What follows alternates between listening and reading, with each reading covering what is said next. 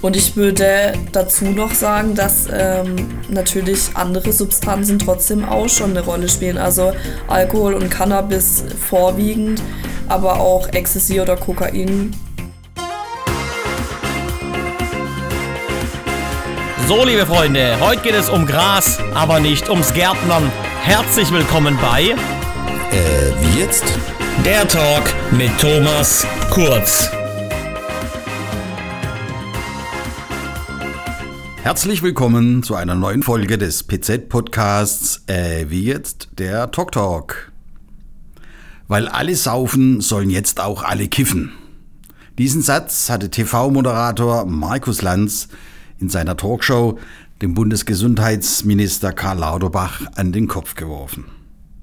Doch wird man mit solchen provokanten und banalen Aussagen dem komplexen Thema der Cannabis-Legalisierung gerecht? Ich rede heute bewusst nicht mit den zwei Aushängeschildern von Showbiz und Politik über diesen Themenkreis. Bei äh, Wie jetzt kommt eine Schulsozialarbeiterin des Vereins Miteinander Leben zu Wort, die aus direkter Nähe zu den Jugendlichen ganz genau weiß, was eine Legalisierung von Cannabis bewirken könnte. Ich bin gespannt auf diese Insider-Erfahrungen. Herzlich willkommen, Selena Müller. Frau Müller, haben Sie denn heute Morgen schon Ihren eigenen Süchten irgendwie gefrönt? Das ist jetzt kurz nach 9 Uhr. Ja, ich trinke ziemlich viel Energy Drinks. Ich habe heute Morgen schon Energy Drink getrunken. Das ist ja furchtbar süßes, klebriges Zeugs. Tut's keinen Kaffee oder? Von Kaffee kriege ich Herzrasen, deshalb ähm, sind es die Energies. Okay, Sie trinken gerade neben mir Tee. Hat das auch Ja. noch einen Grund? Ja, ich bin ein bisschen erkältet, deshalb dachte ich ein bisschen für die Stimme. Ist das die einzige Sucht, die Sie haben? Sie müssen nicht jede, jede aufzählen. Nee, nee, nee. Ähm, ich rauche tatsächlich auch selber. Okay. Zigaretten. Ja. Ja. ja gut, ich frage Sie deshalb, weil Sie Schulsozialarbeiterin sind und weil Sie Ihre Bachelorarbeit über das Thema Alkohol, Drogenproblematik unter Jugendlichen geschrieben haben, weil Sie neulich im PZ-Forum auch über das Thema Legalisierung von Cannabis gesprochen haben. Und da wollen wir heute natürlich auch ein bisschen drüber reden. Äh, Sie sagen, Sie rauchen Zigaretten. Was rauchen denn Ihre Schüler? Sie sind in der Kirnbachschule in Niefern. Das ist Werk Realschule. Da haben Sie es also ab der fünften Klasse mit den Jugendlichen zu tun. Genau, und Realschule auch. Und Realschule auch. Ist da Rauchen noch ein Thema oder wieder ein Thema? Ja, aber tatsächlich ähm, aktuell eher E-Zigaretten. Gibt natürlich auch Schüler, die nach wie vor noch auf die guten alten Zigaretten zurückgreifen, aber diese E-Zigarettenstifte, die es da so gibt, die sind gerade ganz schön attraktiv. Was ist denn da der Vorteil? Weil das nach, was weiß ich, Kaugummi und Himbeertörtchen irgendwie dann schmeckt? Oder was ist da der Grund? Ja, natürlich auch, aber ich denke, äh, man kann die überall konsumieren. Ähm, als ich früher in der Schule war, wenn wir da irgendwo rauchen wollten, mussten wir uns irgendwie klammheimlich davonschleichen. Das ist tatsächlich auch in äh, geschlossenen Räumen, auch wenn wir das natürlich nicht wollen, aber möglich, weil ähm, das, der Geruch geht relativ schnell weg. Und wenn die Schülerinnen nach Hause kommen, dann ähm, riechen es natürlich auch die Eltern nicht, weil das riecht eigentlich ganz gut. Also da gibt es keinen Stress, muss man zu Hause nichts verstecken. großartig. Richtig, ja. Okay. Wann haben Sie denn dann angefangen mit Rauchen? Und wie haben Sie das Material versteckt? Sie hatten ja noch den ganz normalen Tabak in der, in der Zigarette wahrscheinlich. Ich habe mit 14 angefangen zu rauchen. Und ich musste es tatsächlich gar nicht so lange verstecken, weil ich es meiner Mama relativ schnell irgendwie gebeichtet hatte. Und sie selber dann gesagt hat, ja, Kind finde ich jetzt nicht toll, aber was soll ich dagegen machen? Und dann hat sich das relativ schnell erledigt gehabt mit dem Verstecken. Okay, dann haben Sie also positive Erfahrungen gesammelt mit Vertrauen und Ja. mit Ehrlichsein. Ist das ein Grund, warum Sie vielleicht als Schulsozialarbeiterin relativ viel Erfolg haben könnten? Weil ohne Vertrauen der Schüler zu Ihnen geht es ja gar nicht. Ich glaube, generell soziale Arbeit beruht auf Vertrauensverhältnis und Beziehungsarbeit. Und ich glaube, dass jeder Sozialarbeiter, jede Sozialarbeiterin das einfach immer jeden Tag das höchste Ziel ist, einfach eine Beziehung zu den äh, jungen Menschen aufzubauen, wo die keine Angst haben, auch mal Dinge anzusprechen, die vielleicht sie mit ihren Eltern nicht besprechen können. Was, was erzählen die Kinder oder die Jugendlichen? Die sind wie alt etwa im Schnitt, wenn sie so mit ihnen in Berührung kommen das erste Mal? Also an der Schule würde ich sagen, so fünfte bis zehnte Klasse, so 10 bis 17 ungefähr. Und was haben die denn für Probleme? Warum kommen die zu Ihnen oder warum äh, greifen Sie, äh, suchen Sie die Gespräche? Mhm. Die äh, Spanne ist da eigentlich ziemlich groß. Es gibt, glaube ich, keine Themen, die man sich nicht vorstellen kann. Es kann um familiäre oder häusliche Geschichten gehen, Konsumverhalten, Konflikte untereinander, vielleicht auch wie kläre ich Konflikte, wie stärke ich meine eigene Persönlichkeit, wie kann ich mir selbst Lösungen erarbeiten. Ja, da gibt es eigentlich nichts, nichts, was es nicht gibt. Konsumverhalten klingt ja völlig harmlos. Ich konsumiere jeden Tag alles mhm. Mögliche, das sieht man vielleicht an meinem Umfang. äh, was für problematisches Konsumverhalten kennen Sie denn von Ihren Schülern inwiefern? Da ist auch wieder alles möglich. Also es geht von gestörtem Essverhalten, also Binge-Eating zum Beispiel, dass man sich wahllos vollstopft oder Essstörungen wie Magersucht, Bulimie, zu Umgang mit digitalen Medien. Einfach, ich zock fünf Stunden am Tag und kann gefühlt gar nichts anderes machen und danach gehe ich auf Social Media und verbringe da auch noch mal acht Stunden. Zu natürlich auch ähm, Substanzkonsum wie Alkohol, Drogen, Rauchen, alles Mögliche.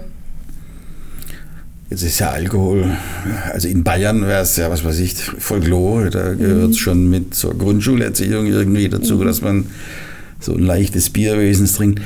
Wann kommen denn so die ersten Kontakte hier jetzt äh, in Deutschland? Wann, wann, wann fangen die Kinder an, mal Alkohol zu probieren? Oder ist das noch so, dass der Onkel sagt, so, boah, jetzt ist Konfirmation, jetzt muss mal was trinken, dein erster Rausch ist fällig oder sowas. Gibt es das überhaupt noch so oder sind die Erwachsenen heute etwas vernünftiger? Nee, ich würde sagen, dass Konsumverhalten trotzdem relativ früh anfängt. Also ich habe Schüler, die bereits mit elf, zwölf Jahren ihre ersten Erfahrungen sammeln.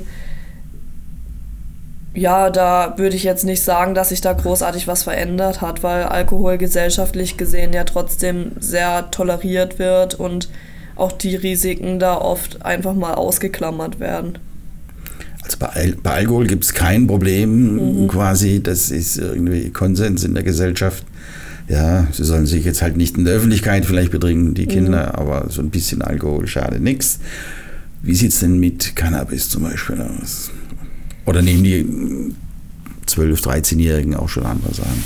Ja, ähm, also natürlich würde ich sagen, trotzdem noch weniger als jetzt Alkohol, weil Alkohol einfach dazugehört und das eigentlich normalisiert wird. Ist auch leichter verfügbar eigentlich. Richtig, oder? ja. Aber Cannabis spielt trotzdem schon auch eine Rolle.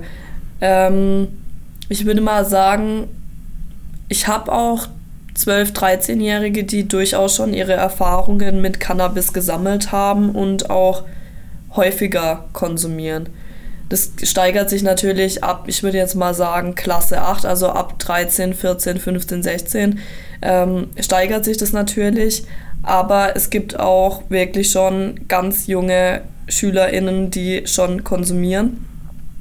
Und ich würde dazu noch sagen, dass ähm, natürlich andere Substanzen trotzdem auch schon eine Rolle spielen. Also Alkohol und Cannabis vorwiegend, aber auch Ecstasy oder Kokain werden konsumiert. Ecstasy, ja gut, das ist jetzt auch nicht mehr so spannendes Thema. Das kriegt man, glaube ich, auch relativ einfach. Dann auch über ältere Schüler wahrscheinlich, die es irgendwo vom Wochenende noch was übrig haben. Aber Kokain, das, das kostet doch Geld, das ist doch, das ist doch teuer. Mhm, aber tatsächlich ist äh, es gerade ziemlich attraktiv für junge Menschen. Mhm. Und wenn nicht Kokain, dann halt Pep oder so. Okay. Jetzt ist es aber natürlich äh, die Frage, wie reagiere ich auf jemand, der jetzt äh, Cannabis konsumiert in dem jungen Alter? Mhm. Also ich Und vor allem, wer reagiert da? da, da die Polizei Ja. zum Beispiel reagiert da stärker oder, oder äh, nachhaltiger, nachdrücklicher als jetzt äh, bei Alkohol, habe ich den Eindruck, kann das sein? Oder hat sich das auch schon geändert in der Wahrnehmung? Das kann ich gar nicht beantworten. Das ähm, weiß ich nicht, wie die Polizei das handhabt. Natürlich äh, finden Kontrollen statt, wenn jetzt Jugendgruppen draußen unterwegs sind, kann es auch mal sein, dass die kontrolliert werden und dass sie natürlich dann auch bei mir ankommen und ähm, sagen, wir wurden am Wochenende von der Polizei kontrolliert, wir hatten drei Gramm dabei, was passiert jetzt? In erster Linie würde ich sagen, dass ich für mich selbst natürlich Konsumverhalten von jungen Menschen immer erstmal beobachte. Das heißt, wenn jetzt jemand zu mir kommt und sagt, ich habe am Wochenende mal das und das ausprobiert, sehe ich da jetzt nicht gleich Handlungsbedarf. Aber es geht natürlich in erster Linie dann mal um Aufklärung, dass man sich mit Schülern und Schülerinnen einfach hinsetzt und denen erklärt, was kann eigentlich passieren, wenn du das weiter konsumierst. Wird auch bei Alkohol so gemacht, oder? Ich mache da keinen großen Unterschied, ob das jetzt Alkohol, Cannabis oder härtere Drogen sind, weil es geht in erster Linie mal, wer Alkohol konsumiert, findet auch vielleicht schneller einen Zugang dazu, mal Cannabis zu konsumieren. Wer Cannabis konsumiert, probiert dann vielleicht einfach mal andere Dinge. Ich glaube, dass es da einfach wichtig ist, früh ähm, schon einzugreifen im Sinne von Aufklärung. Eingreifen muss ja nicht sein, dass man einen Schüler sofort packt und zur Drogenberatungsstelle bringt bei einem Erstkonsum, aber dass man halt auf jeden Fall ein Auge darauf hat. Das heißt, das, äh, Sie, Sie beobachten die Schüler regelmäßig oder lassen sich halt berichten, sprechen Genau. mit denen öfters. Ähm, jetzt äh, ist das eine klassische Einstiegsdroge, wie es viele Jahre lang äh, hieß, Cannabis oder kann ich Cannabis konsumieren und aufhören und oder nicht auch noch Kokain oder Mhm. sonstige Sachen annehmen. Dies ist eine Frage, die sehe ich ein bisschen zweischneidig. Ich finde, dass auch Alkohol eine Einstiegsdroge ist, weil wenn man erstmal den Zugang zu Konsumverhalten gefunden hat, dann führt vielleicht ein Alkoholkonsum dann später zu einem Cannabiskonsum. Aber es ist auf jeden Fall schon so, dass der Erfahrung nach meine Schüler, Schülerinnen einfach schon, ähm, wenn sie mir von Ecstasy oder Kokain berichten, schon auch Cannabis irgendwann mal früher konsumiert haben. Okay, also, ähm, aber es ist jetzt kein Zwang, es ist jetzt kein Automatismus, Nein. aber die. Gefahr besteht. Aber die besteht auch bei anderen Süchten Genau, quasi, ja. dass ich dann da äh, was weiterentwickle. Wie äh, stehen Sie denn dann zur Legalisierung von Cannabis? Was sind da Vorteile für Sie? Ich finde die Legalisierung gut, weil es leichter wird, mit Schülern und Schülerinnen über das Thema zu sprechen. Es wird wahrscheinlich hoffentlich auch leichter, mit Eltern über die Thematik zu sprechen. Und vor allem ähm, haben junge Menschen nicht mehr automatisch die Sorge, dass es einfach rechtliche Konsequenzen für sie haben muss. Weil ähm, ich glaube, dass das schon so eine Schwelle ist für junge Menschen einfach sich dahingehend zu öffnen. Also mir erzählen die sowieso gefühlt alles, aber wenn ich dann ähm, einfach sage, so können wir jetzt mal mit deinen Eltern vielleicht einfach über dein Konsumverhalten sprechen, dann ist schon so dieses erste, oh je. Sind denn die Eltern nicht dankbar, wenn irgendjemand zu, auf sie zukommt und sagt, ihr Kind hat ein Problem? Etwas, das sie vielleicht nicht selber sehen oder nicht benennen können oder wo sie sich gar nicht rantrauen oder Naja, ich glaube, Probleme sind in erster Linie ja erstmal unangenehm. Mhm. Und natürlich gibt es Eltern, die sind dankbar darüber und die nehmen jede Hilfe gerne an. Aber es gibt natürlich auch Eltern, die wollen von dem allen nichts wissen, die schweigen Probleme vielleicht auch ein Stück weit tot. Und die sind natürlich auch nicht begeistert davon, wenn die Schulsozialarbeiterin ankommt und ihnen erzählt, dass ihr Kind gar nicht so gut läuft, wie sie eigentlich angenommen haben. Ist das dann denen peinlich? Haben die dann da Angst? Machen die dann die Rollläden runter, damit die Nachbarn nicht sehen, wer da bei ihnen zu Hause am Küchentisch sitzt und Sachen über ihr Kind erzählt? Ich meine, sie sehen jetzt gar nicht so schlimm aus. So, sie wirken auch nicht sonderlich schrecklich, aber ist das so ein, ja, Also es gibt Eltern, die ich würde mal sagen, die interessiert es vielleicht auch einfach gar nicht so. Dann gibt es natürlich Eltern, die interessiert es total, aber die interessiert es vielleicht auch ein bisschen zu sehr, sodass die äh, Kinder einfach eine Hemmschwelle haben, den Eltern was davon zu erzählen. Und dann gibt es natürlich aber auch Eltern, die einfach ähm, froh drum sind, wenn die, die Kinder in der Schule irgendwie sind und wollen davon eigentlich gar nicht so viel wissen. Also Schulsozialarbeit ist das eine und dann müsste es noch Elternsozialarbeit geben. Ist das, wäre das noch ein Thema, so mal am Rande noch? Also Elternarbeit ist schon äh, eines der großen Felder von meinem Job auf jeden Fall. Okay, aber äh, nur speziell für die Eltern ist noch nichts geplant. Also ich fand diese, diese komischen äh, Klassentreffen, wie heißt das, äh, wo man da so einen Schulsprecher dann wählt. Uh, uh. Wie, hey, wie heißt denn das? Elternabend, okay. Ja, ja, ich ja. Mal ja, also Elternarbeit halte ich für wichtig. Ich fand diese Elternabende immer furchtbar. Da ist mir welche mhm. Leute, die jeden Mist gefragt haben und wo man gedacht hat, um Himmels Willen, was, was kaut man da eine halbe Stunde lang drauf rum, ob der jetzt äh, diesen Ranzen tragen darf oder jene nicht. Mhm. Sind Eltern das gleiche Problem wie, wie Cannabis oft? Als ich ja diese, diese Helikoptereltern, die fahren im Auto vor, das Kind, weil das Kind nicht 100 Meter laufen darf. Mhm. Als Problem würde ich die Eltern gar nicht sehen. Ich würde die Eltern immer als Chance sehen. Man muss nur den richtigen Zugang finden. Und ich sehe es dann immer ein bisschen auf mein, als meine Aufgabe an, zwischen Kind und Eltern einfach so zu vermitteln, dass eine gemeinsame Lösung irgendwie gefunden werden kann. Und die Kinder sind dann irgendwann dankbar oder? Naja, in erster Linie sind natürlich die Schüler und Schülerinnen nie begeistert, wenn man sagt, ja, ich würde jetzt mal so langsam mit deinen Eltern sprechen. Da ist natürlich immer erstmal so, oh je, was kommt jetzt? Aber in den meisten Fällen zeigt sich dann für die Schülerinnen auch einfach ganz schnell, dass äh, das alles gar nicht so schlimm ist und dass man auch, dass die Eltern auch Menschen sind, mit denen man reden kann.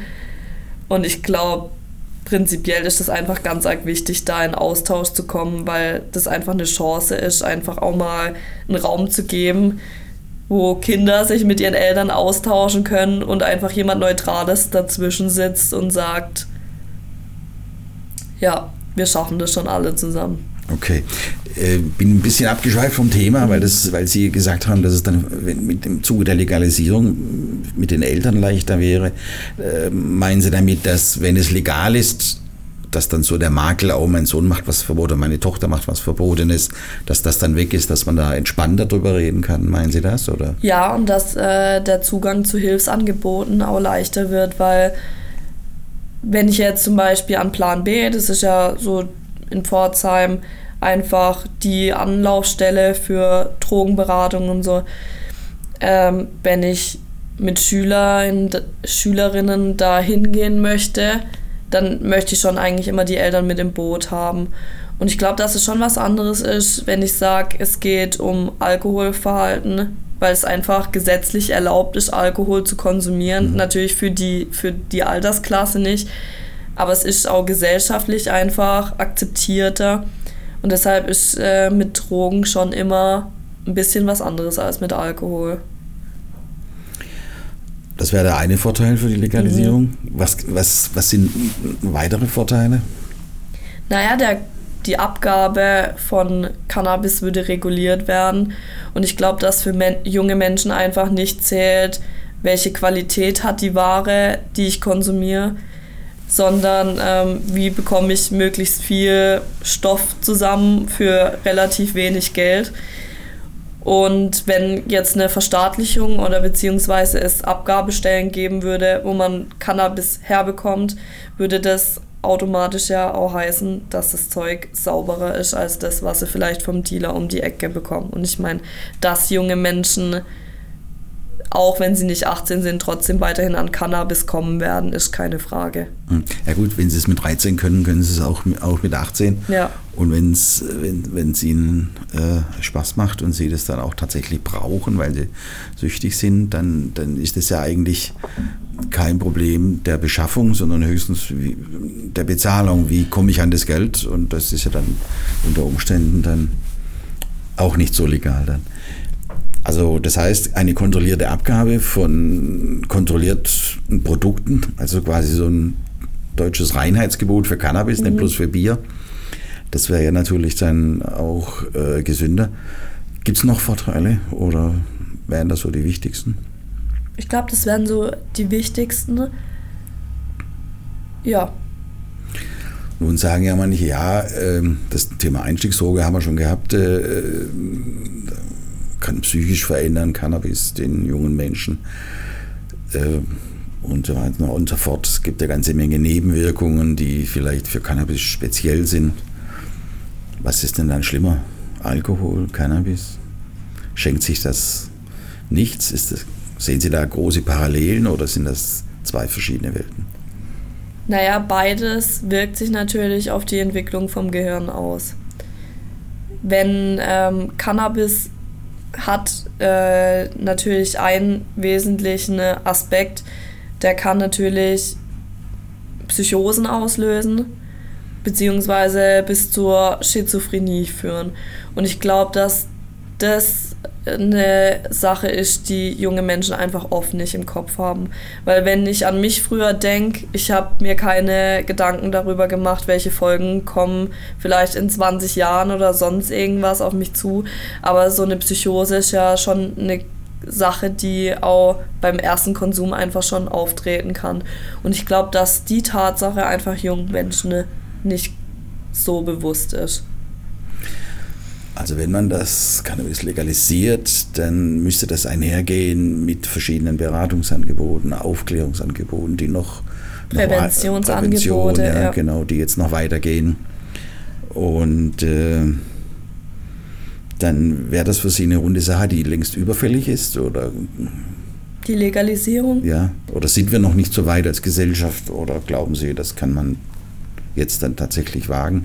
Ich finde es ein bisschen paradox, dass ähm, Alkohol so gefeiert wird und in Werbespots zelebriert wird und äh, Cannabis einfach verboten ist und ein bisschen auch verteufelt wird, weil ich ähm, finde, wenn man mich jetzt fragen würde, was ist schlimmer, könnte ich keine Antwort geben. Beides hat äh, natürlich seine Vorteile. Es macht Spaß, auf einer Party mal zwei Bier zu trinken. Es macht vielleicht aber auch Spaß, einfach mal einen Joint im Sommer mit Freunden am See zu rauchen. Und das darf man einfach nicht vergessen. Schwierig wird es dann, wenn ein Verhalten riskant oder wirklich auch schon süchtig wird. Und dann sind beide Sachen einfach gleich schädlich. Und deshalb finde ich, ähm, ja, die Legalisierung ist überfällig, weil ich es einfach schwierig finde, Alkohol fast schon zu hypen und Cannabis unter Strafe zu stellen. Ja gut, Alkohol kann man überall kaufen. Das ist, also außer jetzt an manchen Tankstellen, mhm. wenn man da jetzt den Altersnachweis nicht erbringen kann. Ähm, ja, Cannabis kann ich nicht so einfach kaufen. Also da entwickelt sich natürlich dann auch ein Markt oder hat, das ist ganz normal. Und je nachdem, wie der Dealer drauf ist, will er vielleicht auch noch andere Sachen gewinnbringender verkaufen. Das fällt bei der Legalisierung weg, oder? Mhm. Ich finde es eh sowieso immer schwierig, man stellt sich so einen Dealer immer vor wie der Typ, der in der Ecke steht und wo man schon auf 30 Meter Entfernung sieht, dass da jetzt irgendwas Illegales geht. Ich merke einfach immer wieder, dass das nicht so ist. Das sind teilweise ganz normale junge Menschen, denen sieht man es einfach nicht an. Und durch so eine, also durch die Legalisierung kann man dem natürlich auf jeden Fall vorbeugen, weil es dann nicht mehr attraktiv sein wird für junge Menschen, dieses Zeug zu verkaufen und dadurch natürlich die Komponente einfach schon mal wegfällt, dass ähm, keine Gewinnerzielungsabsicht mehr dahinter steckt. Das Zeug vielleicht auch einfach, also das Zeug Cannabis einfach auch nicht mehr so angepriesen wird, weil die Leute wollen es natürlich verkaufen ne? und dann mhm. laufen sie halt über den Schulhof und fragen vielleicht halt auch mal, na, willst du nicht mal was kaufen? Die Komponente fällt auf jeden Fall weg. Und natürlich wollen äh, Dealer, die ihr Zeug verkaufen, auch einfach Gewinn damit machen und mischen vielleicht halt auch noch irgendwas dazu rein, um ein bisschen mehr Grammzahlen verkaufen zu können, als sie halt wirklich haben. Also der illegale Markt äh, wird, äh, ja gut, wahrscheinlich nicht total beendet werden, aber er wird zumindest ein bisschen ausgedünnt, Genau. eingedämmt. Und äh, wie wir ja schon gesagt haben, die Reinheit äh, des Produkts steht dann im Vordergrund. Das hat ja auch Vorteile für die Jugendlichen, wenn äh, sie jetzt nämlich keine Vorstrafen mehr haben. Genau, ja, das erlebt man häufig, dass junge Menschen, vielleicht sogar auch Erstkonsumenten, Cannabis konsumieren und dann vielleicht von der Polizei erwischt werden oder beim Autofahren mal rausgezogen werden. Also das betrifft jetzt meine Schüler und Schülerinnen nicht, aber ähm, andere junge Menschen natürlich schon, die zum Beispiel schon volljährig sind und einen Führerschein haben. Da werden teilweise Zukunftsperspektiven verbaut wegen einfach einer Geschichte, die vielleicht mal an einem Wochenende stattgefunden hat, wo man mal was probieren wollte, ähm, dass man es vielleicht sonst nicht probiert und dann auf einmal verlieren sie vielleicht ihren Job oder verlieren ihren Führerschein und verlieren deswegen ihren Job oder können äh, vielleicht wollten immer zur Polizei gehen, können dann immer zur Polizei gehen.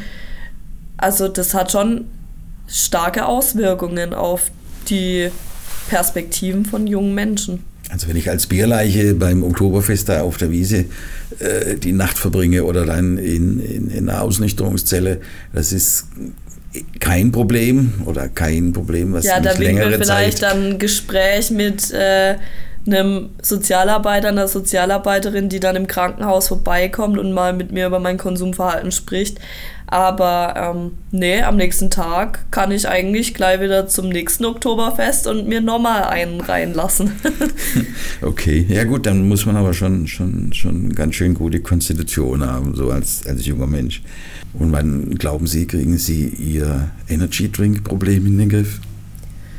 Ja, das ist eine gute Frage, die überlege ich mir dann fürs nächste Mal zu beantworten. Okay, dann schauen wir auch, ob es da inzwischen neuere Erkenntnisse zu schädlichen Nebenwirkungen gibt. Die gibt's. Also, bis dann nochmal.